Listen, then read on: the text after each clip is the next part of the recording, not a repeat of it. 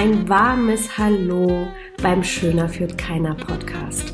Heute habe ich einen Interviewgast, Sophie Muller, bei mir. Sophie Muller, die Aufstellerin, ist selber auch Podcasterin und ihr Podcast heißt Starke Frauen beflügeln. Und sie möchte Frauen Mut geben, die inneren Grenzen zu sprengen. Sophie will auch die Welt verändern, Dinge anders machen. So wirst du heute erfahren, was sie als Aufstellerin so macht, wie es dein Leben erleichtern kann und wie viele Vorteile du als Führungskraft für dich daraus schöpfen kannst. Und jetzt würde ich sagen, let's go! Hallo und herzlich willkommen beim Schöner für keiner Podcast. Ich habe heute die Sophie Müller zu Gast und äh, Sophie Muller, die Aufstellerin und was das genau bedeutet und was sie macht, würde ich gerne ihr überlassen. Ich freue mich riesig, dass du da bist. Vielen, vielen Dank für deine Zeit. Ja. Und ähm, ja, würdest du dich uns vorstellen, was du machst? Und ja, ich finde das super spannend und bin total aufgeregt auf diese Session heute. Ja, sehr gerne. Vielen, vielen Dank, dass ich da sein darf. Ich freue mich sehr. Ähm, die Aufstellerin, was verbirgt sich dahinter? Und zwar geht es ähm, darum, durch eine Arbeit, also das Familienstellen, einige haben das vielleicht schon gehört, oder Systemaufstellungen, ähm, in ein leichteres Leben zu kommen. Man sagt immer, ich, ich, ich sag das, ich erkläre das immer so, ähm, die Seele hat so einen Fahrplan, ja, und darum ist das Labyrinth und dann gibt es diesen roten Faden und an dem hangeln wir uns lang, weil das kennen wir. Mhm. Ja, das kennen wir, weil alles bleibt gespeichert. Jede Information, das ist wie so ein Computer. Unsere Familie ist der Computer mit der Speicherkarte, da ist alles gespeichert, was jemals erlebt wurde. Und dann kommt dieser rote Faden, der hat all diese Dateien sozusagen gespeichert, an dem hangeln wir uns lang. Das kennen wir so. Mhm. Das spüren wir, das wissen wir nicht immer. Und dann entstehen manchmal Blockaden, mhm. die wir zwar spüren oder erfühlen, aber die wir zum Beispiel gar nicht benennen können, weil wir vielleicht gar nicht wissen, was alles passiert ist. Und das kann ich in meiner Arbeit sowohl in der Gruppe als auch im Einzelsetting dann sichtbar machen und in ein gutes Gesamtbild zusammenfügen und fehlende Puzzleteile hinzufügen. Wahnsinn.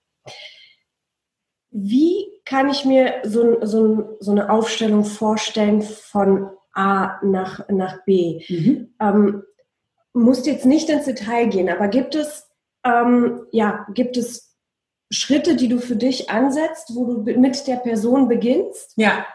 Also die Ausstellung beginnt meistens schon eine Woche vorher. Das wissen okay. viele Menschen nicht, deswegen sage ich es, weil mhm. ähm, meistens, wenn man sich entschieden hat, hinzugehen, den Termin hat und selbst wenn der Termin erst Wochen, Monate später mhm. ist, ähm, da merkt man meistens schon eine Woche vorher so ein okay geht schon los oder man findet sich wieder, ist gestresst mhm. oder man, man ist nicht so wie sonst mhm. sozusagen. Da geht's dann schon los. Da geht's manchmal auch bei mir schon los, weil ich, ähm, ich sehr feinfühlig bin. Ich merke sehr, sehr viel, ich spüre sehr, sehr viel, ich sehe sehr, sehr viel. Geht's manchmal schon los, dass ich so einen Tag vorher oder zwei Stunden vorher merke, so zum Beispiel, oh Gott, ich werde so krass müde. Mhm.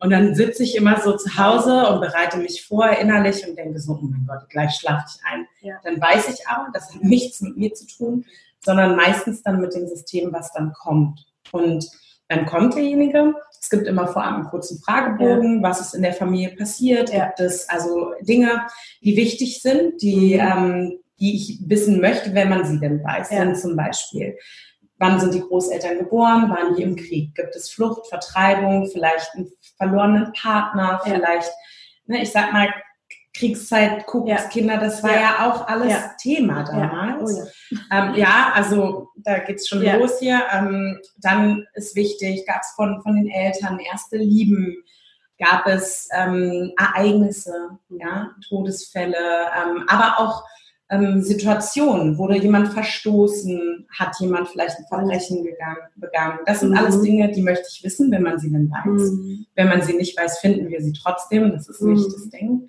Ähm, und dann gehe ich in eine Anamnese und dann wird erstmal erzählt. Also ich frage dann, was ist das Thema, was ist das Anliegen, worum geht es dir? Mhm. Was, wenn die Fee jetzt kommt, was wünschst du dir? Ach toll. Ja, das ist immer meine Lieblingsfrage. Ja. Wenn die Fee jetzt kommt, was wünschst du dir? Ja, und dann, ähm, und, und dann kommt eigentlich meine Arbeit so richtig ins Spiel, weil während mein Gegenüber erzählt, ähm, kann ich schon sehen und fühlen, wo es denn liegen könnte. Und ich sage bewusst könnte, weil es gab selten auch schon Situationen, dass es sich anders gezeigt mhm. hat. Aber ich sehe anhand der Reaktion meines Gegenübers, ähm, wenn es ihm zum Beispiel, ihm oder ihr schwerfällt, über die Mutter, den Vater, die Geschwister mhm. zu reden, dann entweder kriege ich eine körperliche Reaktion oder ich kriege so ein Bild direkt vor meinen, vor meinen Augen und dann weiß ich schon, dass ich da ansetzen kann. Mhm. Und das ist ja ein Zwiebelprinzip, das habe ich neulich auch einem Kunden erklärt. Das heißt, wir haben diese Zwiebel und es zeigt sich immer das, was gerade am wichtigsten oben aufliegt. Wahnsinn. Oh. Jeder, der mich kennt, weiß ja, dass ich gerne andere Perspektiven angehe, ganz besonders zum Thema Leadership. Und ähm, ich würde gerne, also ich bin ein Mensch, der, der sagt, oder viele, ich fange mal anders an, viele Führungskräfte denken, sie fangen erst an, Führungskräfte zu werden, wenn ein Team ins Spiel kommt. Mhm. Ja? Aber ich sehe das ganz anders. Also es fängt alles bei mir selber an. Absolut. Und deswegen finde ich dieses Thema so mhm. spannend, weil diese Aufstellung einer Person, die das macht, ja ermöglicht, sich selbst viel besser kennenzulernen mhm. und die Ursachen für die Blockaden herauszufinden. Ne, wenn, wenn es einen Punkt in deren Leben gibt, wo sie sagen, hm, ich würde gerne weiter, aber ich mhm. komme nicht genau. weiter. Mhm. Ja, und da sind zwei Sachen. Erst die Selbstführung, wie verstehe ich mich besser? Mhm. Wie lerne ich mich selbst zu führen? Mhm. Und zweiter Schritt, wie schaffe ich es in meinem Leben, einen Schritt höher aufzusteigen? Ja. Ja, und mhm. da ist es meistens ja auch noch so, dass man doch Hilfe von außen benötigt. Absolut, ja. ja und wo würdest du sagen, liegt da der, der, der große ähm, Vorteil oder die große Kraft dahinter die, in, in, Zusammenhang mit dieser Aufstellung? Wie, gibt es einen Zusammenhang zwischen Selbstführung mhm. und dem, was du machst? Absolut. Ähm, und zwar ist es, also wir reden ja jetzt viel über Privatpersonen. Das ja. Gleiche, ich gehe gleich ja. nochmal auf die ja. Firmengeschichte ja. ein, weil die ist auch sehr, sehr spannend. Das Gleiche gilt natürlich auch für Firmen. Aber ich gebe dir recht, Selbstführung, da, damit steht und fällt alles wenn ich selber nicht in der Lage bin, meine Emotionen, meine Gefühle im Griff zu haben, weil unterschwellig vielleicht etwas mitschwingt, was ich nicht weiß, ähm, kann, übertrage ich das natürlich. Entweder auf meinen Partner, auf meine Kinder, wenn ich welche habe, oder auf meine Mitarbeiter. Das heißt, wenn mir, ähm, man geht davon aus, dass jedes Problem, was entsteht auf der Arbeit, ja zum einen mit mir selber zu tun hat, ähm, aber auch mit den Systemen, die wir zusammenbringen. Da müsste ich jetzt System noch einmal erläutern. Ein System ist eine Familie, ein Symptom, ein Ereignis, eine Firma, das sind alles Systeme, ja.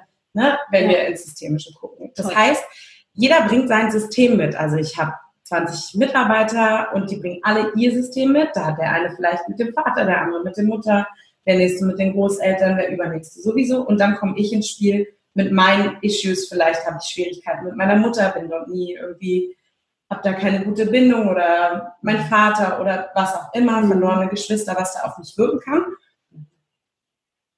Und dann clasht es natürlich. Mhm. Wenn ich mir dessen nicht bewusst bin, habe ich natürlich auch nicht im Blick, dass es deswegen clasht, mhm. sondern ich sage, ja, der ist halt so, der ist halt doof oder ich schmeiß den raus oder ich mache mhm. den ab oder ich rede mit dem, aber ich verstehe ihn nicht. Mhm. Was die Familienaufstellung macht oder auch die Systemaufstellung ist, dass sie ähm, sichtbar macht, welche Strukturen herrschen. Mhm. Und da, das gerade für Führungskräfte natürlich spannend ist, weil wenn ich sehe, dass Mitarbeiter äh, Frau Müller mich nicht erkennt, weil sie vielleicht woanders eingebunden ist, mhm.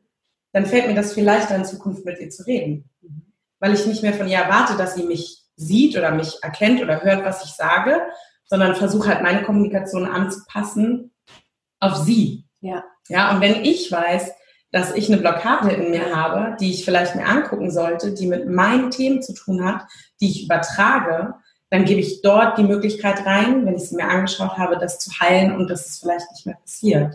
Wahnsinn. Und das ist so der, der, die Kernessenz der Arbeit. Wahnsinn. Mhm. Ganz, ganz toll, weil das ist ja sehr, ähm, ja, machen noch nicht viele, mhm. kennen auch noch nicht viele. Aber es ist halt eine, eine Arbeit, die, die letztendlich darauf hinweist, dass sehr viel auch energetisch passiert. Absolut. Ne? Absolut. Und ähm, wo würdest du sagen, liegen da die Vorteile für einen selbst und auch in Zusammenarbeit mit dem Team? Mhm. Also ähm, zum einen arbeite ich anders als andere Aufsteller. Mhm. Ich arbeite sehr viel ohne Sprache. Das ist immer der Moment, wo, wenn ich mit Menschen rede, weil es ja sehr schwer zu erklären ist, dann immer so ein ohne Sprache, wie geht das denn? Das muss ich mir mal angucken. Genau, das ist es auch. Es ist sehr, sehr besonders, weil ich einfach nur ich gebe euch nachher auch noch gerne ein kurzes Tool mit, wie ihr mal das für euch machen cool. könnt. Wir lieben Touren. ähm, uh, habe ich ein bisschen verdreht. Oh, das wollen wir natürlich nicht. Das ich verdrehe. Ja, macht nichts. ähm, das ist ähm, zum einen ist es der Unterschied zu vielen anderen Aufstellern. Mhm deine Frage war, wo, wo, der, wo, wo es Vorteile geben kann in Bezug auf sich selbst und mhm. in Bezug auch auf das Team. Ja, also Vorteil kann sein, dass es leichter wird mhm. für einen selber. Also mhm. kennst du so Menschen, die schon immer gegen Windmühlen ankämpfen mhm. und nie vorankommen? Ja. Und das sind die Menschen, die kommen zu mir. Okay. Und das sind auch die Führungskräfte, die kommen zu mir. Super. Die sagen, ich habe das fünfte Team und immer eskaliert es. Und ich weiß nicht warum. Ich kann es mir einfach nicht erklären. Mhm. Genauso kommen Menschen zu mir, die sagen, Sophie, ich gerate immer an den falschen Partner oder die falsche Partnerin. Oh, immer wieder. Ja. Immer wieder. Und ich sage, ich bin doch nicht so falsch. Das kann ja nicht sein. Ja. Und da setzen wir dann an. Weil alles, was, ich sage immer, alles, was nicht normal ist, mhm. ist eine Verstrickung ja. oder eine systemische Blockade. Ich mhm. kann einmal verlassen werden. No worries. Ich kann vielleicht auch noch ein zweites Mal verlassen werden. Mhm. Auch kein Problem. Aber wenn ich das fünfte Mal verlassen wurde oder wenn ich mit dem dritten Kind von drei Männern dastehe, dann darf ich hinschauen. Dann ist es vielleicht auch meine Aufgabe und meine Pflicht. Ja. Und genauso als Führungskraft, wenn ich mit meinem Team immer wieder an die gleichen Probleme komme in der Firma, mhm. immer wieder, dann ist es meine Aufgabe, bei mir selber anzufangen, weil ich bin sozusagen der Kopf der ganzen Bande. Ja. Ja. Von mir geht, also zumindest im Kleinen, ne? natürlich mhm. gibt es darüber dann die Company, aber im Kleinen bin ich der Kopf und ich wenn ich aufgeräumt habe, mhm. ist es zum einen, und das sind die Sachen, die mir gespiegelt werden, mhm. viel klarere Sicht mhm. auf die Dinge, auf das Team, auf die Arbeit, mhm. auf die Prozesse. Zum anderen viel mehr Verständnis, was nicht heißt, dass man alles durchgehen lassen muss, aber ja. dass so ein ja. Rundumblick ja. auf einmal da ist, den man vorher gar nicht in Betracht gezogen hat. Und da muss unsere Arbeitswelt ja auch wegkommen. Wir sind nicht 9 to 5 Arbeit, nicht mehr. Privatleben, Freizeit, sondern wir sind der ganze ja. Mensch, der zur Arbeit kommt. Und ja. das fordert die junge Generation ja. auch ein. und das ist der Moment, da dürfen wir dann hinschauen und das ist der Mehrwert, den es uns bringt. Zum einen spüren wir, dass es leichter wird in uns drin. Das ist wirklich so ein, ich habe das bei mir erst gemerkt, um jetzt mal von meiner Geschichte zu erzählen, ich wusste gar nicht, wie sich ein leichtes Leben anfühlt. Und ich dachte schon, ich bin ja ganz positiv, also ja. ich bin ja auch schon immer so ein Strahlemännchen ja. und so, ne? Mhm. Aber als ich auf einmal erfahren habe, was es heißt, so eine Leichtigkeit im Herzen mhm. zu spüren, das hat mein Leben, also das hat mir so viel Lebensqualität ja. gegeben. Und dieses Kämpfen gegen Windmühlen ist so viel entspannter geworden, weil die Windmühlen auch viel kleiner geworden sind. Und das ist der Mehrwert für einen selber und für alle Menschen, die im System mit sind. Also sei es jetzt die Teammitglieder oder die ähm, Familie. Ich sage immer, wir arbeiten für unsere Eltern, für unsere Kinder, ja, für unsere absolut, Geschwister. Absolut. Ja, und als Führungskraft arbeiten wir für unser Team, für uns selber und vermutlich auch für unsere Familie. Und das ist ja. ein Mehrwert, der ist kaum in Worte zu fassen. Ja. ja, in der Führungswelt sagt man immer, der erste Schritt, den eine Führungskraft oder ich würde es auf alle Menschen beziehen, aber gerade in der Führungswelt ähm, zu erkennen, dass die also wirklich Eigenverantwortung mm, zu übernehmen. Mm. Ich kreiere mein mm. Leben und ich bin für alles, was in meinem Leben gerade stattfindet, verantwortlich. Ja. Und diesen Punkt Eigenverantwortung wirklich, so wirklich, wirklich in der Tiefe zu verstehen, Absolut. ist Magic. Mhm. Ne? Mhm. I am the creator. Geschenk und ist ja, ein Geschenk. Absolut. Und das möchte ich äh, auch euch mitgeben ähm, oder dir tatsächlich, ja. der du gerade zusiehst oder zuhörst. Ähm, nicht jeder bekommt das Geschenk, ähm, dieses System aufzulösen beziehungsweise sich anzuschauen. nicht jeder, das musste ich lernen. Mhm. Und zwar hart. Ich war immer der Meinung, jeder Mensch ist ja. frei. Und zwar ja. so frei. Ich kann ja. heute entscheiden, will ich hier hingehen. Ich kann morgen entscheiden, will ich das denken. Und zu mir kommen die Leute, die ein Jahr Glaubenssatzarbeit gemacht haben, von ich bin nicht gut genug auf ich bin gut genug und sich fragen, warum sie in sich drin immer noch das Gefühl haben, warum sie nicht gut genug sind. Die, die zu mir kommen, die haben vielleicht eine Möglichkeit, was zu ändern. Aber es gibt Menschen, die bleiben auch genau da stehen. Und es ist ein unglaubliches Geschenk auch. Und das ist meine Wahrnehmung, ähm, sage ich auch immer, ich, ich empfinde es als unglaubliches Geschenk, so hart es auch ist, ja. aufräumen zu dürfen. Ja, total. Ja, und, und da, da, das muss man auch sehen. Nicht jeder Mensch ja. hat in diesem Leben, sage ich mal, die Chance ja. oder die Möglichkeit, mh, hm, dahin zu kommen. Und das ist in Ordnung. Ja. Das ist in Ordnung. Das stimmt. Ich habe nämlich mit meinem Coach, ich habe immer gedacht, ich bin genauso wie du. Das ist, du hast mir gerade echt aus der Seele gesprochen, immer positiv und immer gut gelaunt und ähm, ne, die Welt mhm. retten wollen, mhm. Einstellung. Und irgendwann sagte ähm, mein persönlicher, äh, ist eine Sie, sie meinte zu mir, Frau von Stück, Sie scheinen nach außen, aber im Innen, uh -uh, da tun Sie nicht. Mhm. Und für mich war das so hart zu verstehen. Ich habe erstmal gar nicht den, den ähm, äh, ich bin doch positiv, ich lache doch, mir geht's doch gut. Ähm, ja. ne? Aber innen drinne sind so viele Dinge versteckt und die aufmachen zu dürfen, mhm. um wirklich diese Leichtigkeit Absolut. zu erleben, ist wirklich magical. Mhm. Und auch natürlich für Führungskräfte, weil sich die Zeiten ja verändern. Mhm. Es geht ja auch für, für mich in allererster Linie ähm, in meinem Podcast oder in dem, was ich tue, was Leadership betrifft, auch zu vermitteln, dass Führung wieder schön werden kann, dass ja. wieder menschenorientiert mhm. werden muss, um mhm. erfolgreich zu sein, ja. dass Firmen wieder ins Vertrauen gehen, weil diese starren ähm, Strukturen, die immer noch da sind. Ja, absolut. Ja, also ich kann mit meinem Team wirklich verrückte Dinge machen. Ob es ganz oben wirklich jemand interessiert, ist noch eine ganz andere Geschichte. Mhm. Und da ist es auch wirklich toll anzusetzen, andere Methoden sich zu mhm, holen und auch bei sich anzufangen mhm. und vor allem bei, die Eigenverantwortung zu übernehmen und zu sagen, ich treffe jetzt eine Entscheidung für mich und gucke, wo es hingeht. Ja. Und dann wird sich die, ne, der Weg mhm. eben ebnen. Mhm. Du hast ja auch so einen wunder wundervollen Podcast, Starke Frauen beflügeln, wo du ja. mit Frauen hauptsächlich sprichst, ja. aber auch mit Männern. Mhm. Und da würde ich gerne von dir wissen, Gibt es typische Herausforderungen für Frauen und für Männer in deiner Arbeit? Kristallisiert sich da ein Unterschied oder ist es total durcheinander, wenn du mit Frauen und mit Männern arbeitest? Mm, das ist eine spannende Frage, weil Männer die Aufstellungsarbeit ähm, gerade, also für sich noch nicht immer so gut annehmen können. Mhm. Okay. Das hat sich auch gezeigt in der Ausbildung, die ich gemacht habe. Die ging ein Jahr. Wir hatten, glaube ich, von 20 waren wir, jetzt will ich nicht lügen, aber ich glaube vier Männer oder drei. Also so, ne? Es ist natürlich auch nochmal eine andere Generation gewesen. Ich war mit fast die Jüngste in der Ausbildung. Ja, es gab, glaube ich, noch zwei, die jünger waren als ich, genau.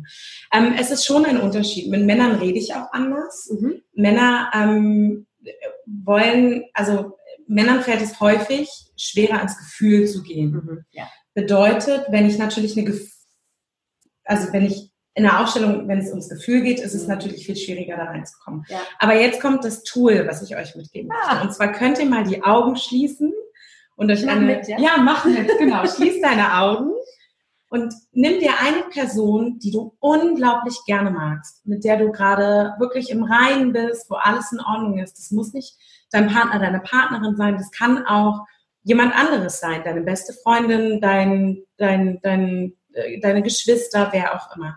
Und jetzt stell sie mal gedanklich neben oder vor dich, also so wie es sich gut anfühlt für dich. Und du wirst merken, ganz wunderbar, fühlt sich richtig gut an. Richtig? Mhm. Ja, okay. Die zweite Runde, um zu verstehen, wie das läuft, du suchst dir eine Person, mit der du vielleicht gerade einen Konflikt hast, wo es gerade schwieriger ist, wo du ähm, vielleicht einfach sagst, ja, ich brauche eine Pause oder ich, ich möchte gerade ein bisschen Abstand und stellst sie mal neben dich. Was ist dein erster Impuls, wenn sie neben dir steht? Druck. Ja. Und möchtest du da stehen bleiben? Nein. Nein, also gehst du einen Schritt zur Seite. Ja. Das ist Familienaufstellung. Ich habe noch kein Wort gesagt, natürlich habe ich jetzt mit euch geredet, mhm. aber wenn die Person da wirklich steht, würde ich nicht sagen, ihr würdet automatisch einen Schritt zur Seite gehen. Ja, und das ist der Moment, wo es losgeht, mhm. wo es mhm. anfängt spannend zu werden. Mit Männern kann ich genau diese Übung super gut machen, die verstehen es auch, aber manchmal muss ich mit denen einfach ein bisschen mehr reden und mit Führungskräften auch. Das ist der Unterschied in der Arbeit mit Privatmenschen und Führungskräften. Ähm, dass, dass, dass in der Ausstellungsarbeit in Firmen oder mit, wenn ich, ich habe ja manchmal auch nur Chefs da sitzen mhm. oder Chefinnen, ähm, dass ich mit denen ganz viel rede, weil die dürfen mehr auf der Verstandsebene verstehen. Mhm. Ja, das ist der Unterschied. Ich sage immer, ich arbeite im Erdgeschoss oder eigentlich arbeite ich im tiefsten Keller, aber theoretisch, wenn man es jetzt so ja. sieht, ich arbeite im Erdgeschoss. Ich habe auch im tiefsten Keller angefangen. Ja, das ist auch schön, da anzufangen. Aber ich, ich meine jetzt von den Ebenen her, ja. Man sagt ja nicht umsonst, Sprache ist für den Kopf, Bilder sind fürs Herz. Ich mache Bilderarbeit, das heißt also fürs Herz, für die Seele, das heißt, ich mache Bilder für die Seele. In der Ausstellungsarbeit in Firmen ist aber auch viel Kopf natürlich mit drin. Mhm. Und deswegen wird dort ein bisschen mehr geredet, sowohl mit Männern als auch mit Frauen. Aber der Unterschied in meiner Arbeit ist tatsächlich, dass ich mit den Männern häufig ähm, ein bisschen mehr reden muss, mhm. auch bis wir so zur Essenz kommen. Und Männer kommen auch mit anderen Themen, mhm. ähm, natürlich als Frauen. Ja. Außer es sind schon Männer, die sehr viel gemacht haben, die vielleicht auch mal auf einem ein oder anderen Seminar waren. Ja. Ich sag mal gerade die junge Generation, die sind ja sehr ähm, bewusst in ja. vielen Dingen. Auch die kommen dann auch schon mal mit anderen Themen. Bei älteren Männern, mit denen ich durchaus auch arbeite, ähm, ist es eher, sind es eher Männer, die wirklich schon auch mal was gemacht haben, vielleicht auch mal ähm, bei einem Heiler oder spirituell was gemacht haben, die, die kommen und die kommen dann aber auch gleich mit den richtig Kracher-Themen. Mhm. Da ist dann richtig Ballett. Okay, also die genau. Männer sind mehr on point. Mhm und die Frauen sind mehr gefühlsorientiert. Ja. ja. Das ist typisch. Ja, wobei auch bei Männern nicht nur on point, also ich muss schon manchmal wirklich fragen. Mhm. Um an die, weil das Ego doch, also ich sehe das schon wie so eine Schranke, was da manchmal vorsteht und das meine ich überhaupt nicht böse. Ich habe ein Riesenego, ich weiß auch darum, aber das ist manchmal die Schranke, die davor steht und sagt, stopp, hier geht's nicht weiter. Mhm. Ich habe aber das Talent und die Gabe, das einfach zu umgehen und dann wird geredet und manchmal sitzen sie da und denken, krass, das habe ich noch niemandem erzählt und ich sage schön herzlich willkommen. Mhm. So, weil dann können wir arbeiten. Mhm. Ja, das ist wohl wahr. Ich habe immer, ja, mal habe ich gehört, okay, ihr Ego passt jetzt in den ganzen Raum nicht rein. Großartig.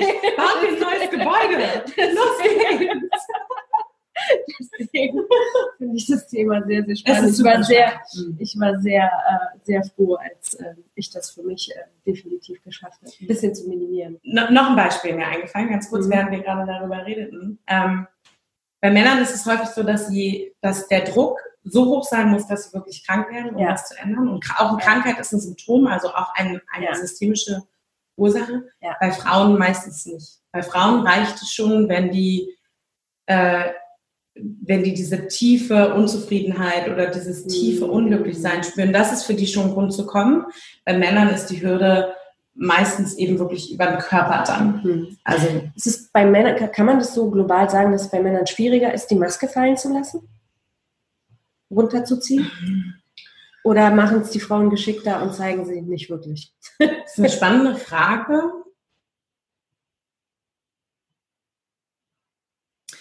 Mein erster Impuls wäre mit Ja zu mhm. antworten, mhm.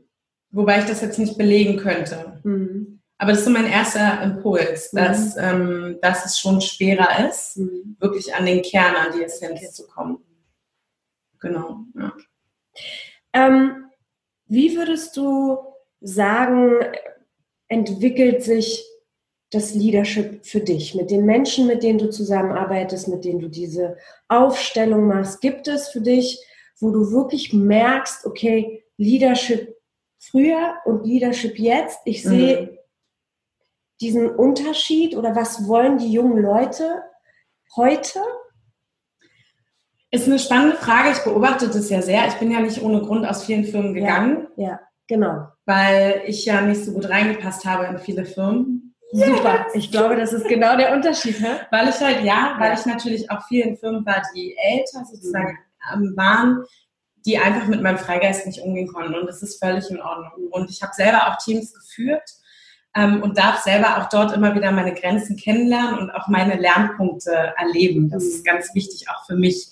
Ähm, zu sehen, wo möchte ich denn noch arbeiten. Ich glaube schon, dass sich Führung verändert mhm. und verändern muss. Mhm. Ähm, ich sehe das an einem klassischen Beispiel. Ich habe eine gute Freundin, die arbeitet in einem wirklich so Traditionsunternehmen und leitet ein Team und, ähm, und das ist wirklich so, ich sehe die Entwicklung über die Jahre, ähm, wie sie das macht. Sie ist auch knapp über 30 ähm, absolut gestandene Frau, Führungsqualität, äh, also absolut. Mhm. Aber sie macht es halt auf eine Leichtigkeit und vor allen Dingen, und das ist, glaube ich, der springende Punkt, Punkt im Team. Mhm.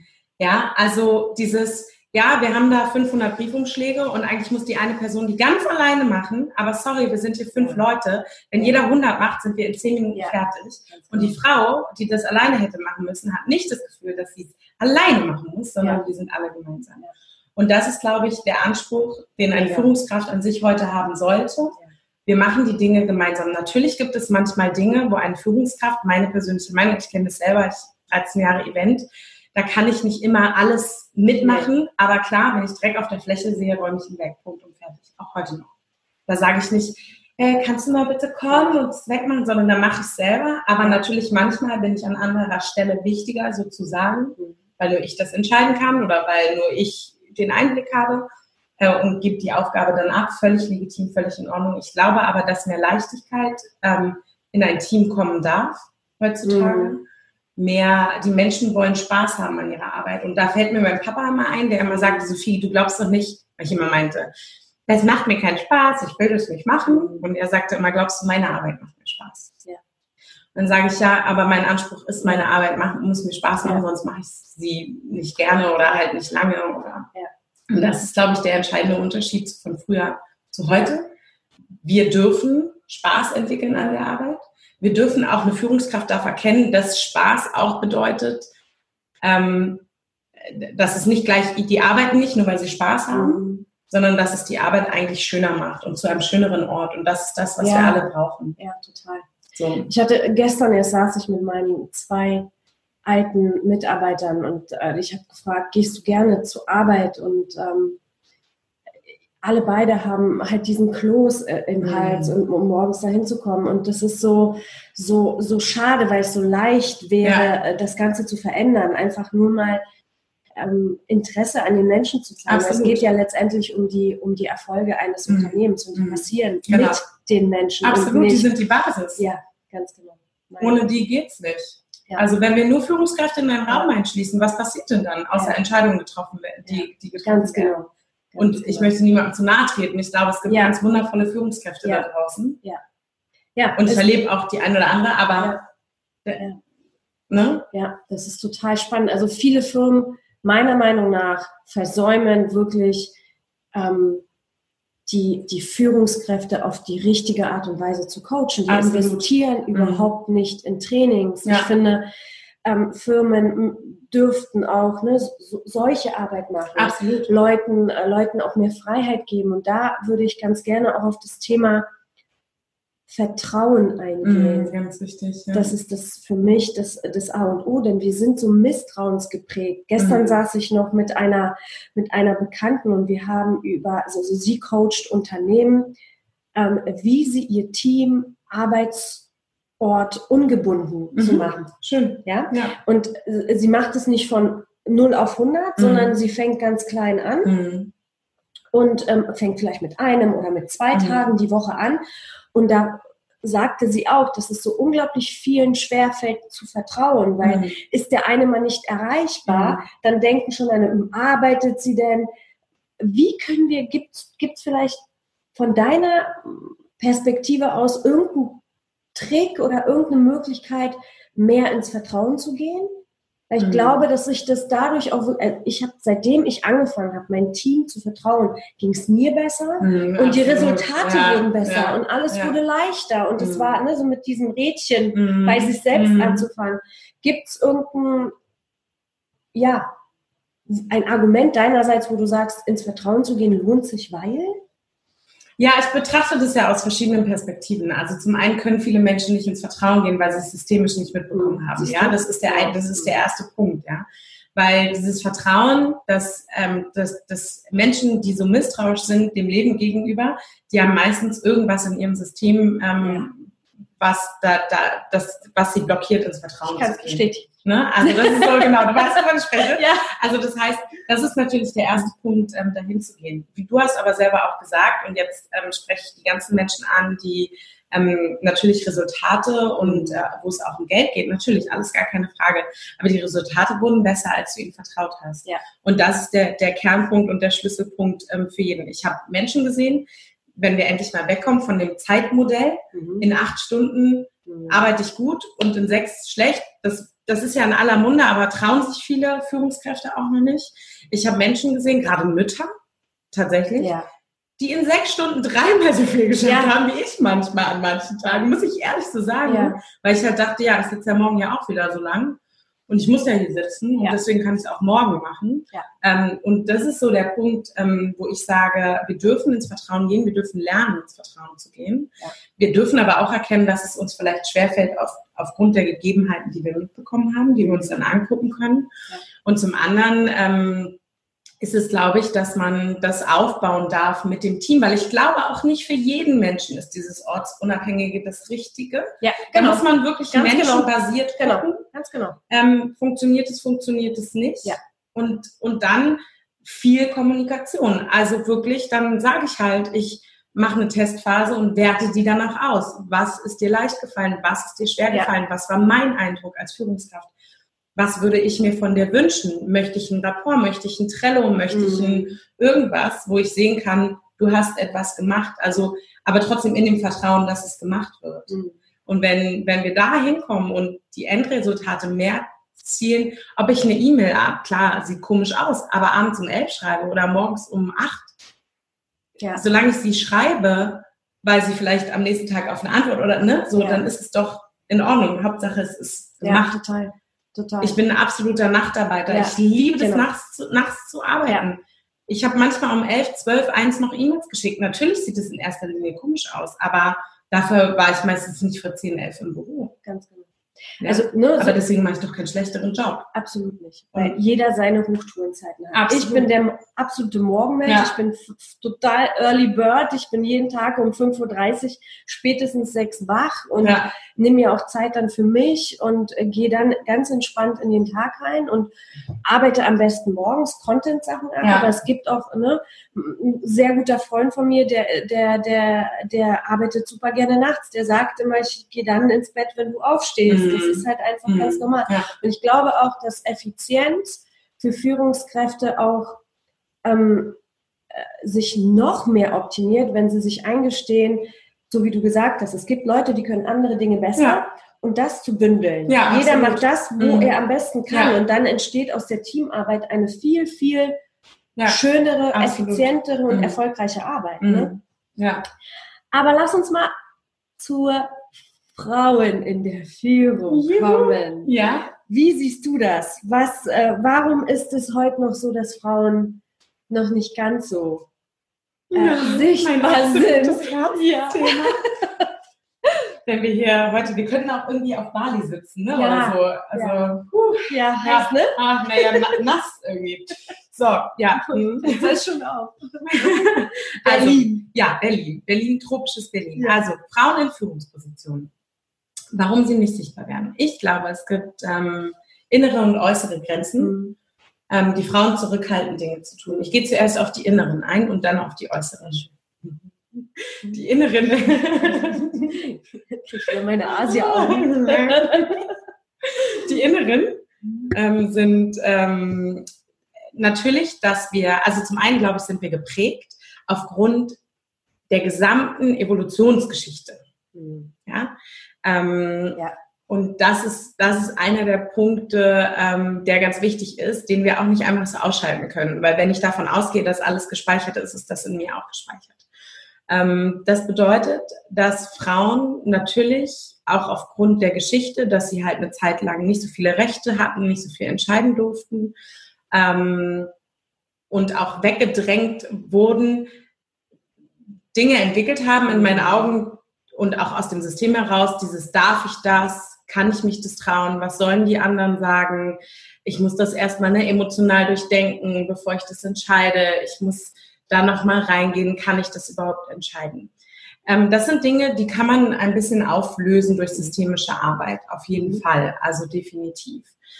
Oder auch durch andere Arbeit. Also wir reden ja jetzt aber hier von mir und sicherlich gibt es auch andere Wege, mhm. ja, um sowas aufzuarbeiten. Für mich ist halt das der effektivste und auch sichtbar der mhm. effektivste bisher das Familienstellen gewesen. Ähm, das sind die inneren Blockaden. Ich ne, gibt ja dieses klassische Beispiel. Ähm, eine Frau muss 100% matchen oder 99, bevor die sich bewirbt und ein Mann bewirbt sich schon bei 40 oder so. Ja. Ich weiß jetzt nicht, ob die Zahlen stimmen, aber es war ein ja. signifikanter Unterschied. Ja. Ähm, und da ist immer meine Devise und meine, ähm, mein, mein Blick so, die Arbeitswelt verändert sich.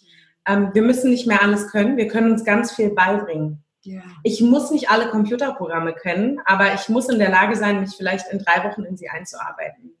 Und wenn ich das kann, dann ist es nicht wichtig, ob das da draufsteht, dass die das wollen oder nicht. Mhm. Ist ja dann meine Frage, will ich den Job oder will ich ihn nicht? Bin ich bereit dafür, mich einzuarbeiten? Ja.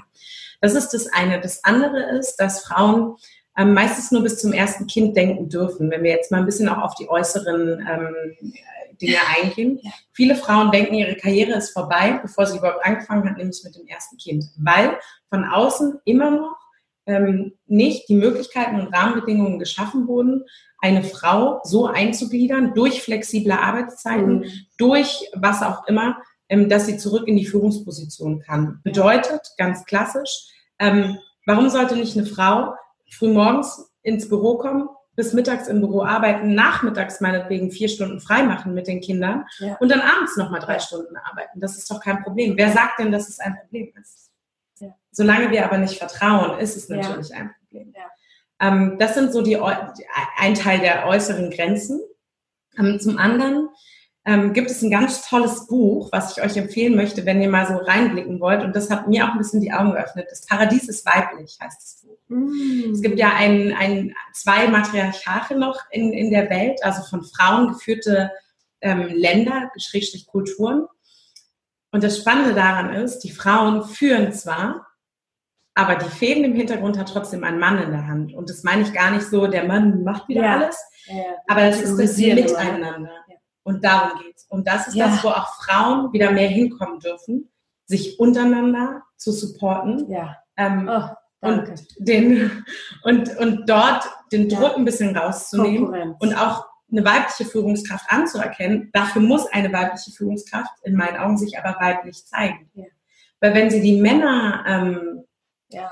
äh, ähm, Stichwort hier, die Männer ähm, Attribute übernimmt, erweckt das zum Beispiel einer Frau wie mir sofort mein Ego und ich will sofort hier, ja. wir treffen uns mal kurz vor der Tür. Ja.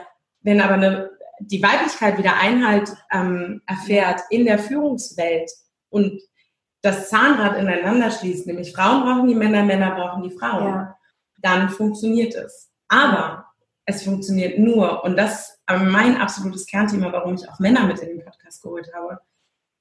Feminismus dass der große Wort Feminismus, was eigentlich runtergebrochen eine ganz schöne Definition ja. hat, geht auch Männer was an. Weil solange die Führungskräfte von Männern besetzt sind, muss es ein Anliegen sein für die Männer, die Frauen mit ins Board, also mit, ja. mit an Bord zu holen. Ja. Solange Männer darüber entscheiden, ob eine Frau eine Führungskraft wird oder nicht, muss es auch das Ansinnen von einem Mann sein, dass eine Frau es wird oder nicht. Ja. ja? Und da zählen natürlich die Qualifikationen aber auch die Soft Skills und so weiter und so fort. Ja. Und das ist einer der Gründe oder das sind die Gründe in meinen Augen, warum Frauen ähm, sich nicht so sichtbar zeigen. Mhm. Zum einen, weil sie sich häufig nicht trauen, ja. weil Angst und, ähm, und Selbstwertgefühl ja. ganz groß sind. Und zum anderen, ähm, weil sie nicht gelassen werden. Ja, das stimmt. Also ich habe zwei Kulturen miterlebt und einmal die, die, die nordische und ähm, arbeitstechnisch gesehen. Mhm. Und mein, mein dänischer Chef damals ähm, im Büro in Dänemark waren ungefähr 1000 Mitarbeiter. Mhm. Und in der Modewelt sind halt oft auch Frauen vertreten oder meistens Frauen. Mhm. Und von diesen, ähm, von diesen oder 1200 Mitarbeiter waren das damals und zu diesem Zeitpunkt waren genau 100 Frauen gleichzeitig schwanger. Wow, okay, in mhm. diesem Office. Mhm. Und ähm, was hat diese Person gemacht? Sie hat äh, sofort äh, sich darüber Gedanken gemacht, weil 100 Mitarbeiter, gut, ich meine, neun Monate schwanger, die andere, eine ist im zweiten, die mhm. andere im, im sechsten. Mhm. Aber langfristig gesehen sind diese Frauen erstmal bald weg. Mhm. Was hat er gemacht? Er hat sofort ähm, einen Kindergarten gebaut und, und, sich und, und wirklich dort Führung, also Personal eingestellt, mhm. wo diese Frauen von, von, von einem bestimmten Tag an, das konnten sie sich selber aussuchen, wow. ihre Kinder dort abgeben mhm. konnten. Also von mhm. wirklich Baby, Baby, Baby an mhm. bis hin zum, zum Kleinkind, wo, wo es in den, in den Kindergarten geht, war alles versorgt. Diese Frauen, wenn wir Großmeetings hatten, ähm, durften ihre Kinder mitnehmen. Wahnsinn. Hut ja? ab vor dem so. Mut. Ja. Das ist auch Mut, und hat, zu machen. Und das ja. hat so wunderbar funktioniert, mhm. aber auch nur von dem Hintergedanken her, weil das kulturell total okay war, mhm. dass, die, dass die Familie einen ganz, ganz großen Stellenwert hatte. Ja. Also es war auch total in Ordnung, um 16.30 Uhr den Stift fallen zu lassen, ohne dass irgendeiner mit dem Dudu-Finger gezeigt hat. Mhm. So, dann in die andere Kultur, in die südländische Kultur, mm. wo es total tabu ist. Mm. Ja, und wo es so dieses Nein to Five und Hierarchien und Mann hat das Sagen. Mm. Und das ist halt noch so, was, ne, ohne das abwertend zu, zu betrachten oder überhaupt eine Wertung reinzubringen, alles hat seine Berechtigkeit. Mhm. Aber daraus zu lernen, wie viel Leichtigkeit man sich durch einfache Tools schaffen kann, ja. ohne große Investitionen ja. zu tätigen, wie viel mehr in, also ja. Outcome daraus ja. kommt. Ja. Das ist einfach. Äh, Und weißt du, was der Schlüsselpunkt noch ist? Wertschätzung. Ja. Die Frauen Ganz wurden genau. gewertschätzt. Genau. Ganz die genau. wurden gewertschätzt, dass sie, ja. dass sie das machen. Denen wird nicht gesagt, naja, also jetzt müssen wir mal gucken ob sie überhaupt wiederkommen und gleiche. Position.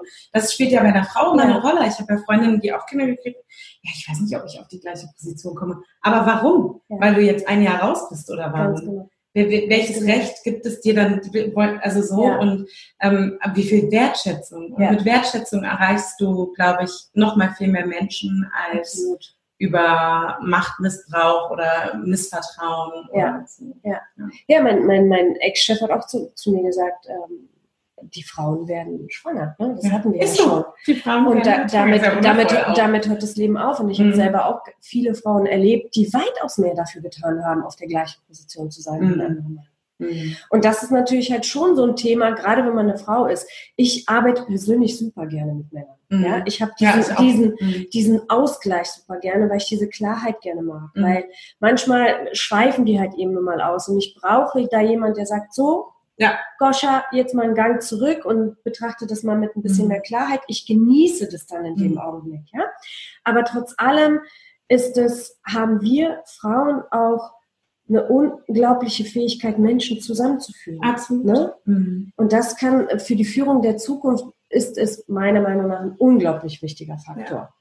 Weil die jungen Leute werden halt eben inspiriert werden wollen. Ja. Das ist, das ist, ja, ne? es wird total. nicht mehr Dudu gemacht, sondern mhm. es wird einfach mhm ähm, ja, mehr gemeinsam gearbeitet. Mhm. Ähm, eine wichtige Frage habe ich noch. Ich bekomme ganz viele Fragen, wie schaffe ich es, ins Handeln zu kommen, mhm. trotz Angst?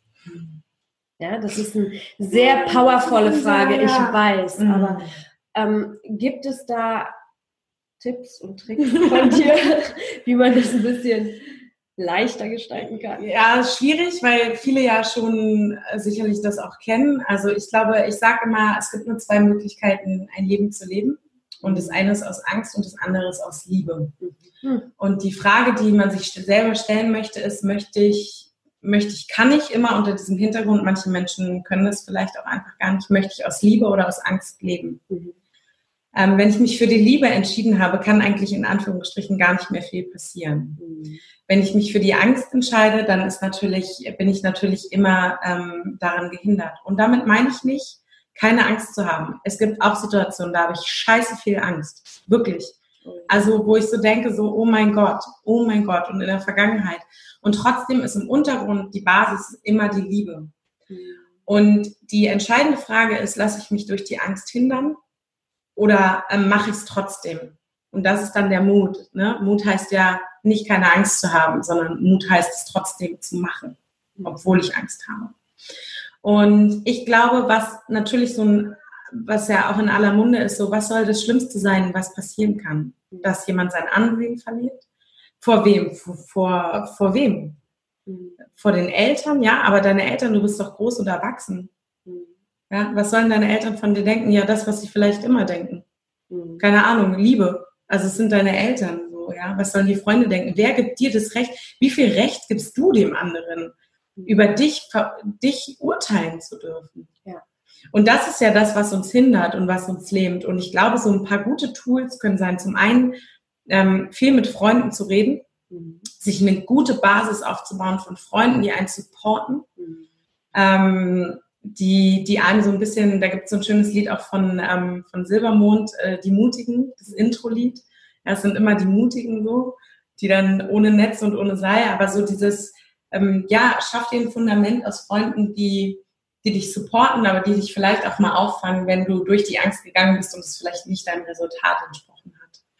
Mm, ich glaube, ähm, der nächste Punkt ist immer die Visualisierung. Was, ähm, wie kann sich das denn anfühlen, wenn ich das erreicht habe? Ich gebe euch ein Beispiel. Ich war letztes Jahr auf Curaçao im Dezember und ich bin so, ich habe keine Höhenangst, aber ich, ich fühle mich so, ich fühle mich nicht so wohl. Ja, ich habe auch auf Boot stehen, ich bin ja auch viel auf dem Wasser unterwegs und so. Ich mag das immer nicht, wenn ich so eine, so eine, ich vertraue meinem Körper dann manchmal nicht ganz. Mhm. Ja, das ist der Wachstumsgeschichte geschuldet und so weiter. Ist auch egal, woher das kommt. Und dann gab es so eine Stelle, da musste man die letzten Meter musste man fast schon wie bouldern. Also so wirklich, es war sehr war sehr flach und du konntest so die, die Steine so lang klettern. Und ich war auf der Ebene und ich meinte, das, oh mein Gott, das schaffe ich nicht. Oh Gott, Drama Baby, so Hilfe, schaffe ich niemals auch. Ich bleib hier, ist ja auch schön, da war ein Regenbogen, so ganz ja, romantisch, aber auch schön, schön, weißt du, ich bleib jetzt hier. Und dann dachte ich, aber weißt du, Sophie, gut, was soll passieren? Du kannst runterfallen. Ja, dann ist es dein Lebensplan, dann, dann fällst du vielleicht runter. Du kannst es aber auch einfach schaffen und den geilsten ja. Ausblick deines Lebens haben. Und dann standen wir alle da oben ähm, und haben es tatsächlich geschafft. Und ich bin durch diese Angst durch und ich habe mir auch ein, zwei Mal, ja, fast ins Hemd gepullert. Mhm. Aber, ja, ist doch wahr. Ja.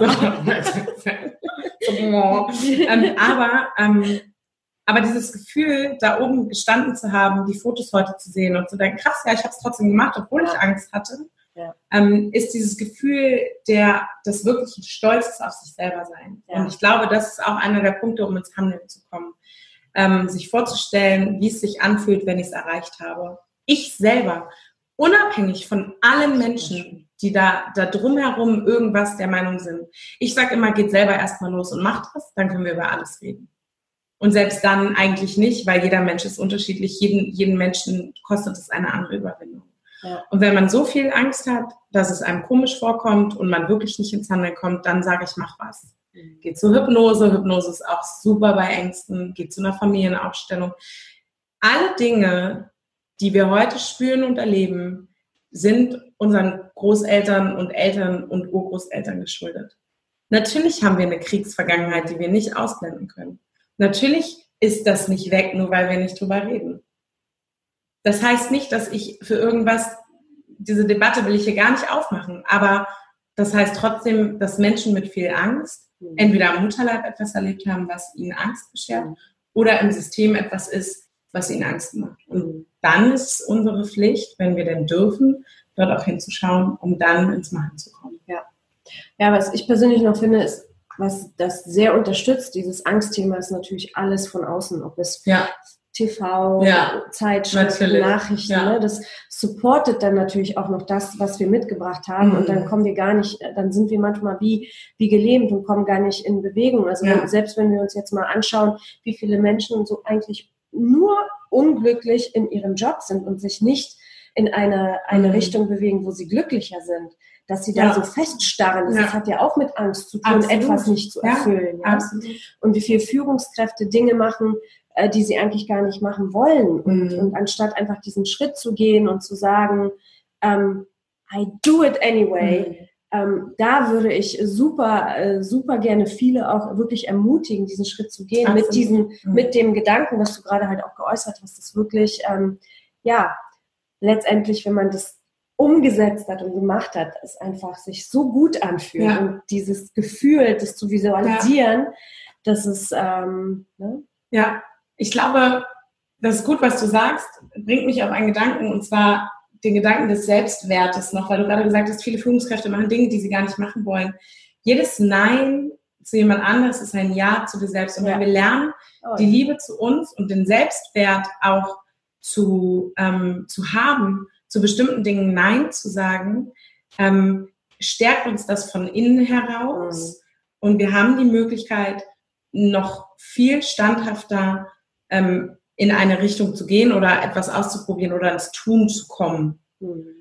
Ähm, ist so meine Erfahrung, auch die Erfahrung mit den Menschen, mit denen ich arbeite, ähm, dieses persönliche Grenzen setzen, ja, hindert, dieses keine Grenzen setzen, hindert uns ins Tun zu kommen. Ja. Aber wenn wir Grenzen setzen und sagen, bis hierhin, das ist meine Grenze und ich mache jetzt dieses und jenes oder ich stehe für mich ein, werden wir gleichzeitig auch standhafter und kommen eventuell in die Situation äh, nicht aus Angst, sondern aus Liebe heraus zu handeln und trotzdem vorwärts zu gehen. Schön. Ach, schön. du bist ja auch noch jemand, der dieses sportliche, fitte mit dem, mit, mit dem, mit deiner Arbeit der Aufstellung verbindet. Gibt es so zwei, drei Tipps, die du Führungskräften mitgeben kannst, wo, wo sie nochmal durch, durch ähm, körperliche und vielleicht sogar ernährungstechnische ähm, ja, Gedanken oder Tipps noch fitter und noch klarer bei sich ankommen können? Mm, mm. Was ihr noch nicht wisst, ich habe mich ja nur ganz kurz vorgestellt. Ich äh, bin seit sieben Jahren ähm, Fitnesstrainerin und bin in einigen Firmen uh. in einigen Firmen auch unterwegs, habe dafür auch eigens ein Programm geschrieben, ein Workshop-Programm, was ich jetzt mittlerweile so ein bisschen umforme. Ja. Aufstellung im Körper und Ernährung. Ähm, zum einen für Führungskräfte ganz wichtig ist zu erkennen, dass Bewegung am Arbeitsplatz nicht heißt, ich, äh, dass meine Mitarbeiter nicht arbeiten. Das ist auch eine Sache, die ich jeder Führungskraft und jeder Firma ans Herz legen möchte. Wenn ihr dafür sorgt, auch das ist Wertschätzung, dass es euren Mitarbeitern gut geht ja, dann kriegt ihr das dreifach, dreifach, dreifach zurück. dreifach und fünffach wollte ich sagen, dreifach, dreifach zurück. So, ja, das ist wirklich so essentiell wichtig zu erkennen. Ja. Ich mache zum Beispiel grundsätzlich äh, in meiner, in meiner Arbeitszeit, wenn ich doch mal Projekte habe, ich mache immer meine Übungen. Das sind zwei Minuten, eine Minute. Ich meine, sorry, wenn ich die nicht habe, dann dürfte ich auch nicht auf Toilette gehen. Ja. Ja, dann darf ich ja gar nichts mehr. Ja. Also das ist ja so, ja. Ähm, wo ich sage, natürlich kann ich das vielleicht jetzt, wenn ich viel am Kunden bin, nicht dort machen. Ja. Aber sobald ich im Backoffice bin oder mal kurz im Lager oder wo auch immer, dann, dann, dann sollte es mir gestattet sein, eine Minute eine kurze Mobility-Übung einzuschieben, um mich wohler zu fühlen. Wenn Führungskräfte das erkennen, haben sie schon mal viel gewonnen. Ähm, wenn Führungskräfte müssen da aber auch mitziehen selber, mhm. weil die ja als Vorbild vorangehen. Ich hatte einmal eine Firma, eine große Berliner Firma, die ähm, da hat der Chef einfach die Übung die ganze Zeit nicht mitgemacht, weil dem das peinlich war. Und dann dachte ich so, aber du erwartest von deinen Mitarbeitern, dass die das ja. machen, aber dir selber ist es peinlich. Das funktioniert natürlich Nein. nicht. Am coolsten ist es wirklich, wenn du ein Meeting anfängst mit entweder gemeinsam, mach einen Song an, das klingt jetzt verrückt, mach, mach, äh, atme dreimal tief durch, mach ein, mach ein, mach ein Standmeeting und alle stellen sich auf die Zehenspitzen und zurück. Ähm, oder gib Leitfäden raus, so drei Übungen. Und damit meine ich nicht, jetzt kommt hier die Barma oder die AOK oder wie sie alle heißen und wir machen jetzt alle hier. Die Sachen, die ich, die ich mache mit den Leuten, sind ganz einfache Sachen, ja. die du beim Telefonieren machen kannst teilweise. Ja. Beim Telefonieren ja, genau. kann ich dafür sorgen, dass mein Mitarbeiter am Telefon hängt und gleichzeitig sich mit einem Tennisball hier einmal kurz locker und, äh, und sich viel wohler fühlt. Ja. Und ähm, das ist einer der Punkte. Zum anderen äh, Punkt Ernährung, den du angesprochen hast. Ähm, den Menschen auch die Möglichkeit geben, ähm, sich vor Ort gut zu ernähren. Also mhm. ich hatte einmal eine Anwaltskanzlei, die haben zum Beispiel fast 50 Leute, die haben immer so Challenges gemacht untereinander, so Lauf-Challenges, ja, und dann wurde immer Team A ist jetzt schon um die halbe Welt, Team B ist schon anderthalb Mal um die Welt. Da wurden immer die Schritte gezählt. Die okay. hatten alle so einen Schrittzähler, mega cool, ja. Und immer so eine Mini-Competition auch. Dann gibt es immer so einmal die Woche einen Obstbeauftragten, der sorgt halt dafür, dass Obst gekauft wird. Das ist Arbeitszeit, das ist dann nicht Freizeit. Arbeitszeit, dass jedes Büro eine Schale Äpfel äh, im Büro stehen hat. Ja, weil wenn sie da sind, wird es auch gegessen. Wenn ich aber denke, oh, das ist aber alles so teuer und was das alles kostet ja, und oh mein Gott und so, dann ähm, wird es natürlich nichts. Wenn ich nicht freigeben möchte, ähm, wird es nichts. Das ist ähm, auch noch ein Punkt. Und was wir immer nicht vergessen dürften, wir sind ja ein Kreis, ja. Wir haben die Gedanken, den Körper und die Seele und alles zieht einander nach. Mhm. Warum erzählen mir seit Jahren Frauen, ich arbeite hauptsächlich mit Frauen im Sport, die krassesten, persönlichsten Geschichten? Warum? Ja, vielleicht auch, weil ich sie einlade, einfach durch meine Art, das zu tun, aber auch, weil wir uns vorher bewegt haben. Ja. Ich kann dir genau. so viele Frauen nennen, die bei mir waren, die eine amputierte Brust haben, die schwer krebskrank waren, die ähm, Probleme mit den Männern oder mit ihren Kindern zu Hause haben. Ich kenne alle diese Geschichten, die kenne ich, weil wir uns bewegt haben, weil wir danach in die Sauna gehen oder weil wir uns einfach noch unterhalten ähm, und weil sie mir vertrauen und weil natürlich durch die körperliche Bewegung der Geist sich gelockert hat. Ja. Und das ist mein Tipp oder meine Bitte an Führungskräfte, an modernen Führungskräfte. Ja. Sorgt dafür, dass Bewegung am Arbeitsplatz nicht peinlich ist. Ja weil dann schafft ihr ein Umfeld, wo eure Mitarbeiter sich auch gerne bewegen. Total. Was auch unglaublich wertvoll ist, wenn selbst wenn man oder wenn ich gestresst war oder wenn ich ein Telefonat geführt habe, was mich ähm, in allererster Linie geärgert hat oder ich nicht damit so zufrieden war, dann habe ich mich bewegt. Ja, super. Und sobald du nervös bist oder gestresst mhm. bist oder verärgert bist und bewegst dich, mhm. löst sich das, Absolut. fühlt sich das gar nicht mehr so schlimm ja. an. Also Mega-Statement, ja. sorgt dafür, dass Bewegung nicht mehr peinlich ist. Ja, absolut. Ne? Ja. Großartig. Sehr schön. Ich würde sagen, ähm, ja, wir haben, ich könnte jetzt stundenlang mit dir reden, weil das eine Thema natürlich zum anderen führt und mhm. so, so unglaublich viele ähm, wichtige Dinge gibt, von Vertrauen über Angst, mhm. ähm, ne, die können ja, die können ja meilenweit ausgebaut werden. Dann unterhalten wir uns bis morgen. Mhm. Deswegen würde ich sagen, machen wir für heute ja, ein Cut und ich ja. stelle dir meine, meine kurzen Fragen. und äh, ja, wer weiß, was da so kommt, dann können wir uns beim nächsten Mal vielleicht ein Thema auch aussuchen, was die Zuhörer sich mhm. wünschen. Ähm, ich, meine erste Frage ist erstmal, wie lernbereit bist du? Liebe Sophie. ähm, der Schlüssel liegt natürlich darin, lernbereit zu sein. Ähm, und ich bin sehr, sehr lernbereit. Aber natürlich auch in meiner Blase, Schrägstrich, in meinem Umfeld. Also ich, ähm, ich war nie gut in der Schule, mhm. weil ich nie verstanden habe, warum ich bestimmte Dinge lernen muss, die ich eh wieder vergessen darf. Mhm. Ähm, ich glaube aber, die Themen, die mich interessieren, da sauge ich alles draus auf. Also meine Freunde sagen auch immer so, hey, was du alles weißt, ich komme gar nicht mehr hinterher. Ähm, weil ich dann schon, ähm, schon sehr viel Wissen ansammle und natürlich auch sehr viel schon gemacht habe ja. in meinem Leben. Ne? Also angefangen von der Musik, über den Sport, über... Toll über das, was ich jetzt mache, über das 13 Jahre Event, das sind ja. alles so Dinge. Aber ja, ich bin unglaublich lernbereit. Ich glaube auch darin, nicht nur im Lernen, sondern dann auch im Anwenden liegt der mhm. Schlüssel für ein ja. Wachstum. Absolut. Toll, hast du das gesagt?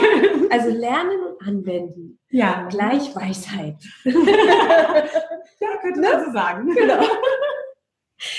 Auf wen hörst du? Wer darf dir etwas sagen? Also Der darf auch in dein Gehirn. mein Herz, immer wieder. Ja, also ähm, ich habe in all den Jahren, ähm, und es wurde mir letzte Woche wieder bestätigt, aufgrund mhm. eines Vorfalls, ähm, meine Intuition, mein Gefühl, mein Herz darf absolut mir Rat geben, weil ich weiß, dass, es, dass ich so angebunden bin, dass es nicht immer meins ist. Ich habe mir einen sehr, sehr engen und guten Freundeskreis aufgebaut, deren Meinung ich ähm, unglaublich wertschätze und auch um Rat frage. Und die dürfen mir, also grundsätzlich habe ich alle angehalten, mir immer zu sagen, wenn sie mich doof finden, mhm. weil das Recht nehme ich mhm. mir ja auch raus. Also zu sagen, so komm mal, da waren wir jetzt mal ein bisschen auf Abwägen unterwegs. Ne? Ähm, das erfordere ich auch ein. Ähm, ich bin vorsichtig mit Menschen, die einfach daherkommen, mir ein Feedback geben und wieder verschwinden. Ich gucke immer, wer kommt, was ist seine Intention. Mhm. Will er, dass ich wachse oder macht er das aus einem Ego-Ding heraus oder macht er das einfach, ohne sich überhaupt meine Situation anzugucken? Mein Mentor Markus sagt immer, ja, Feedback kannst du nehmen, auch in die nächste Mülltonne werfen. Bei bestimmten Menschen mache ich das auch. Das lasse ich nicht an mich ran, weil hm, weil man manchmal auch die Gesamtsituation betrachten darf. Absolut. Ja, und ähm, da selektiere ich schon sehr deutlich. Mhm. Ich überprüfe aber zum Beispiel, wenn alte Chefs, die ich hatte, mir Dinge gesagt haben, habe ich die schon überprüft und besprochen. Mhm. Ähm, nämlich dann meine Freunde gefragt oder ehemalige Arbeitskollegen, ja. wie siehst du das? Siehst du das wie die oder denke ich jetzt gerade falsch oder habe ich was verpasst in der Selbstreflexion oder so? Da achte ich schon, überprüfe, ich überprüfe das immer einmal. Toll. Ja.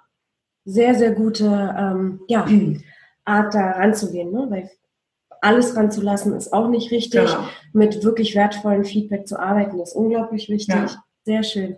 Für die Visualisierung, die hast du ja angesprochen. Hast du ein Vision Board, ja oder nein? Ja, klar. Ja. warum? Ah, warum? Vielleicht erklären ja. wir einfach mal unseren Zuhörern, was ist ein Vision Board? Was, was passiert da?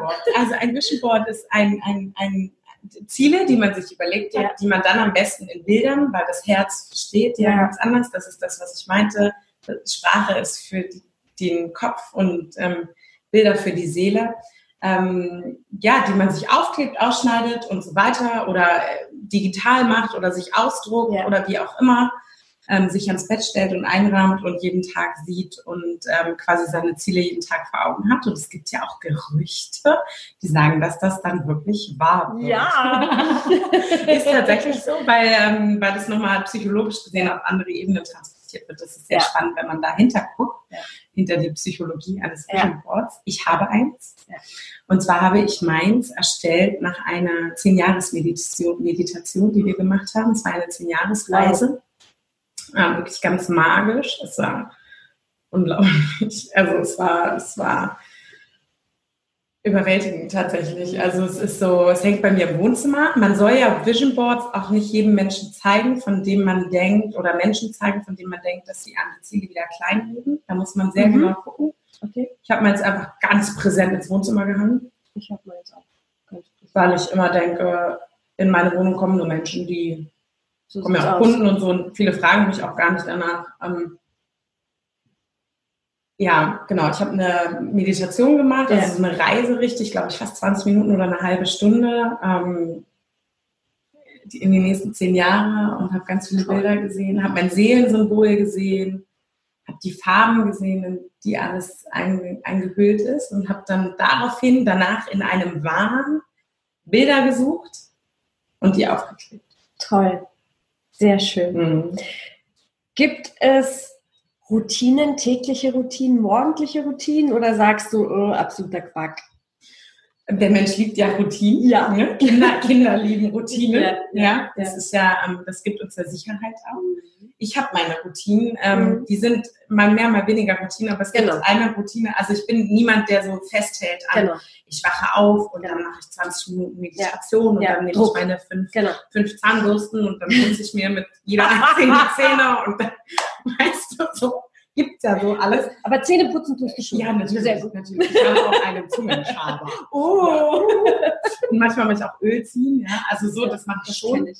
Aber ähm, also es gibt eine Sache, von der weiche ich nicht ab. Ähm, und seitdem ich wieder wirklich 100% selbstständig bin, ähm, ist es eine Sache, an der ich ganz doll festhalte. Weil ich habe mich jahrelang sehr gestresst auch in meinem Job, weil ich sehr gut sein will und auch sehr gut ja. bin in dem, was ich tue und ja. mich da echt auch immer verrückt mache. Und ähm, bin darüber auch ein bisschen krank geworden tatsächlich und habe für mich so dieses, der Morgen gehört mir. Ah. Das können viele Menschen immer nicht verstehen, aber der Morgen, also ich versuche eigentlich so, unser Termin war schon hart an der Grenze. Ich versuche eigentlich, so die ersten Stunden gehören mir. Ja. Ob ich dann arbeite oder nicht, ist jeden Tag unterschiedlich. Aber es gibt eine Sache, die mache ich jeden Morgen. Ich habe so einen kleinen, ich arbeite ja auch, ich habe ja auch Kunden in meinem Wohnzimmer. Und ich habe das so, dass ich einen, einen kleinen Buddha habe, den habe ich zum Geburtstag geschenkt bekommen mit einer Kerze. Ja. Und äh, die mache ich jeden Tag an. Die, ähm, und dann mache ich mir meinen Kaffee. Ähm, äh, und zwar auch also immer quasi immer gleich und dann ähm, lese ich manchmal, ähm, manchmal fange ich schon an zu arbeiten, mache mir Instagram auf, mache schon die ersten Posts fertig. Ähm, aber alles so, wie ich es eben will und nicht ja. wie jemand anderes mir sagt. Der Montagmorgen zum Beispiel, ähm, da ist bis 11 Uhr auch immer in meinem Kalender eingetragen, meine Zeit. Da, da kommt auch nichts ran. Ja. Ähm, sogar mit dem Handwerker habe ich neulich diskutiert, weil ich nicht wollte, dass er kommt montags um 8, weil ich dann einfach gaga bin und ja. die ganze Woche für mich ähm, hinüber ist. Das ist meine Routine. Ich überlege mir so ein bisschen, was möchte ich machen. Und, ähm, und das ist mir auch das Wichtigste, ähm, da wirklich so den Morgen für mich zu behalten. Mhm. Ähm, die ersten, die, also meistens so, ja, sehr unterschiedlich, die ersten ein, zwei, drei Stunden. Mhm. Und dann halt zu entscheiden. Weil meine Tage hören ja nicht um 18 Uhr auf. Eben. Das heißt, wenn ich um 11 Uhr anfange zu arbeiten, höre ich im besten Fall auch abends um, um 12 Uhr erst auf ja. und habe da drin nochmal eine Mittagspause mit Freunden oder eine Abendpause, wo ich Freunde treffe. Ja. Aber es ist ja, es verschwimmt ja. Und deswegen ist mir diese Morgenzeit ähm, oh. ohne Stress ganz toll wichtig. Oh, ich kann das so gut nachvollziehen. Ich, wir machen das nämlich genauso. Also entweder, wenn, hast du ja heute gehört. Ja. Und äh, ja, das ist so, so, so magisch, wenn du den mhm. Tag dir auch erlaubst, wirklich. Ne? Wir haben auch unsere Kerzen an und ähm, ja, oft startet der Tag für mich entweder mit einer Meditation genau, oder einfach mhm. oder einfach ähm, Kerzen an und den Kaffee und mhm. eine wertvolle Unterhaltung mit meinem Mann und dann ja. geht es einfach so mhm. viel leichter. Ja, ne? definitiv. In ja. Schön. Ja. Auch Handy auslassen, ne? Das ist auch immer so. bin ich nicht so gut drin. das gehört nicht. Aber die Meditation gehört auch zu meiner äh, drei von sieben Tagesroutinen. Ja, weil ich ja viel auch vor meiner Arbeit meditiere, deswegen ist das immer so. Aber ja. ja, Handy auslassen bin ich noch, übe ich mich noch. Aber ich entscheide mich halt selber. Also das ja. meine ich mit. Ich, manchmal entscheide ich mich morgens auch direkt, nachdem ich die Augen aufgemacht habe, gleich einen Instagram-Post zu verfassen. Was, aber, aber dann gehe ich irgendwie. Weil es sich richtig ne? anfühlt. Genau. Ganz Nicht, weil ich genau. muss. Und dann gehe ich erst ins Wohnzimmer und mache mir genau. meinen Kaffee und lege das Handy dann zur Seite und lese ganz oder so. Genau. Also es ist immer ganz genau. Das ist auch wirklich, das ist auch schön, dass du das sagst. Ich, ich glaube, der Punkt ist wirklich zu erkennen, ohne Druck die Dinge genau. morgens zu machen, sondern also, wirklich im mhm. Flow. Mhm. Ne? Das ist halt sehr schön. Mhm. Du hast ja jetzt vorhin schon eine Buchempfehlung gegeben. Ja. Gibt es sonst noch eine Buchempfehlung, wo du sagst, das müsst ihr lesen? oh Gott. Oh Gott, oh Gott. Das ist so schwierig, weil ich liebe Bücher. Ähm, also das Paradies ist weiblich, habe ich ja. schon genannt. Darf ich auch mehr als einen nennen? Ja. ja okay, also ähm, ich, und, ich sage, und ich sage nicht all die, die ihr schon kennt. Der Mönch, der sein Ferrari verkaufte, mm. das Café am Rande der Welt. Ey, sorry Leute, das haben wir jetzt wirklich ja. schon gehört und ihr hoffentlich auch, ne? schon gelesen. auch klar, Tony Robbins und so weiter. Also absolutes Highlight, meine Bibel, Lean In ähm, von Sheryl Sandberg, COO von Facebook, beschreibt tatsächlich diese Frauen, inneren Grenzen, äußeren Grenzen, hat viele Studien. Ähm, eine, die ich vorhin noch erwähnen wollte, die dürft ihr mal googeln, die Heidi und Howard-Studie nennt die sich. Ganz, ganz spannend, was dabei rausgekommen ist. Es ist wirklich ein sehr aufschlussreiches Buch. Nicht nur auf Amerika ähm, hat sie das geschrieben, sondern auch übertragen auf Deutschland 2012, 13 super spannend. Ich habe ähm, alle Bücher von Paulo Coelho schon vor 15 Jahren gesuchtet.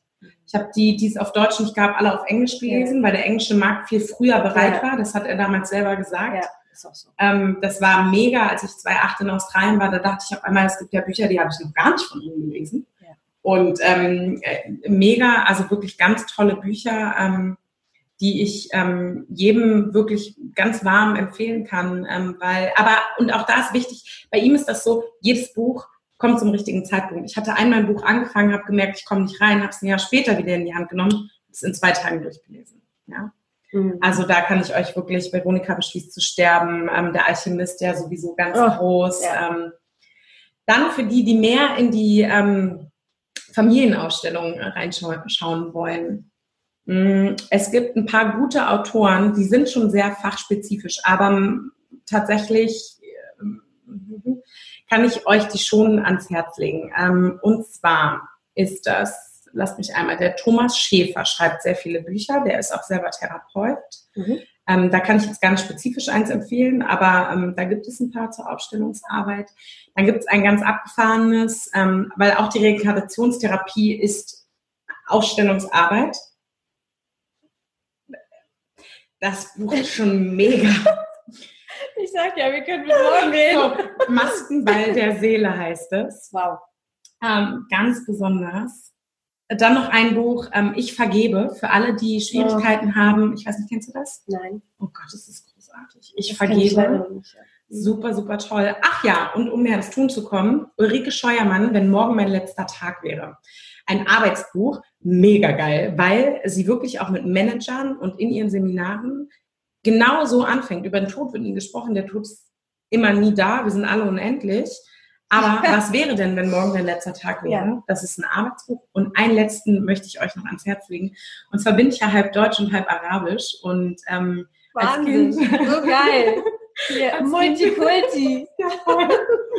und als Kind hatte ich immer diese Sehnsucht nach dieser Kultur, ja, weil die arabische Kultur ist ganz blumig ja. und ist ganz die können so mit Worten und ich glaube auch manchmal, ich habe da irgendwas übernommen. Auch magisch, ne? Das ist magisch. Ja, das ist schon wirklich. Da gibt es zwei Autoren, die meine absoluten Lieblingsautoren sind, wo ich ähm, ja also die Bücher verschlinge und ähm, das ist einmal Rafik Shami mhm. ähm, und der andere ist ähm, Khalil Gibran. Mhm.